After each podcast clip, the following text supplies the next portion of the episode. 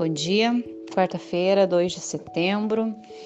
Nossa lição tem por título hoje Os pequenos grupos do Novo Testamento.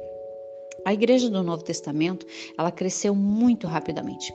Em poucos anos, ela passou de um pequeno grupo de fiéis para dezenas de milhares de fiéis.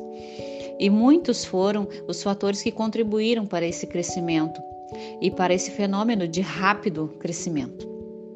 O ministério de Jesus semeou a semente do Evangelho e preparou multidões para aceitar a pregação dos discípulos. Após a ascensão de Cristo, o Espírito Santo desceu no dia de Pentecostes sobre os discípulos que estavam em oração.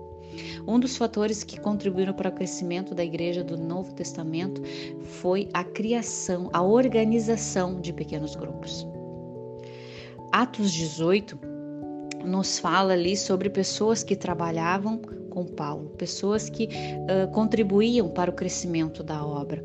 Lucas, então, falando sobre essas pessoas, ele menciona nomes, poucos nomes, claro, mas ele queria mostrar que cada pessoa era, era muito importante para a edificação da igreja.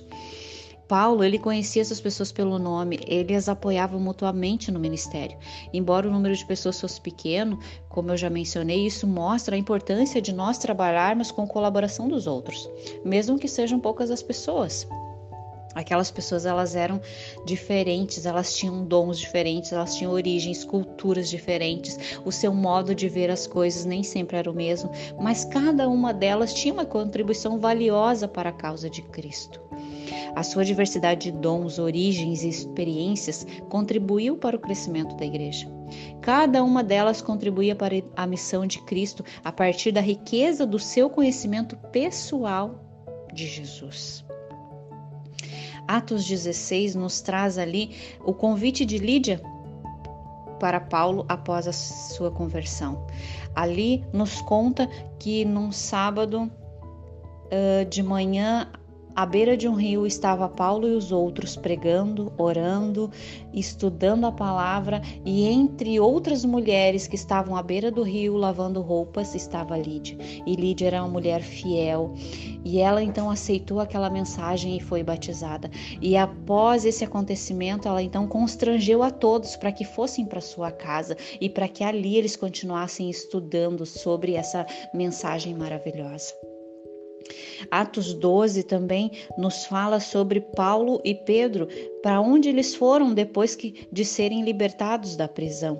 Onde eles foram? Eles foram para a casa de cristãos que estavam reunidos em oração, reunidos estudando a palavra. Os cristãos do Novo Testamento eles se reuniam regularmente nas casas, e esses lares então se tornaram centros de influência e o coração do ministério de pequenos grupos. Você já pensou em começar um pequeno grupo? Aí você vai me dizer, mas nós estamos em época de pandemia, não podemos nos juntar, nos aglomerar, não podemos uh, estar juntos. Sim, concordo com tudo isso, mas nós temos a tecnologia ao nosso favor. Que tal hoje montarmos um pequeno grupo e via internet, via Zoom, via WhatsApp, nós estudarmos a palavra junto, nós uh, falarmos né, das nossas experiências nesses dias, das nossas angústias, dos nossos problemas e também das nossas alegrias. Vamos compartilhar isso uns com os outros e falarmos também do amor maravilhoso de Deus e compartilharmos a palavra com aqueles que ainda não conhecem. O que você acha? Gostaria de fazer esse desafio hoje. Vamos usar essa oportunidade que nós temos de fazer a igreja crescer, de levar a mensagem àqueles que ainda não a conhecem. Vamos fazer a nossa parte, pois só assim Cristo voltará.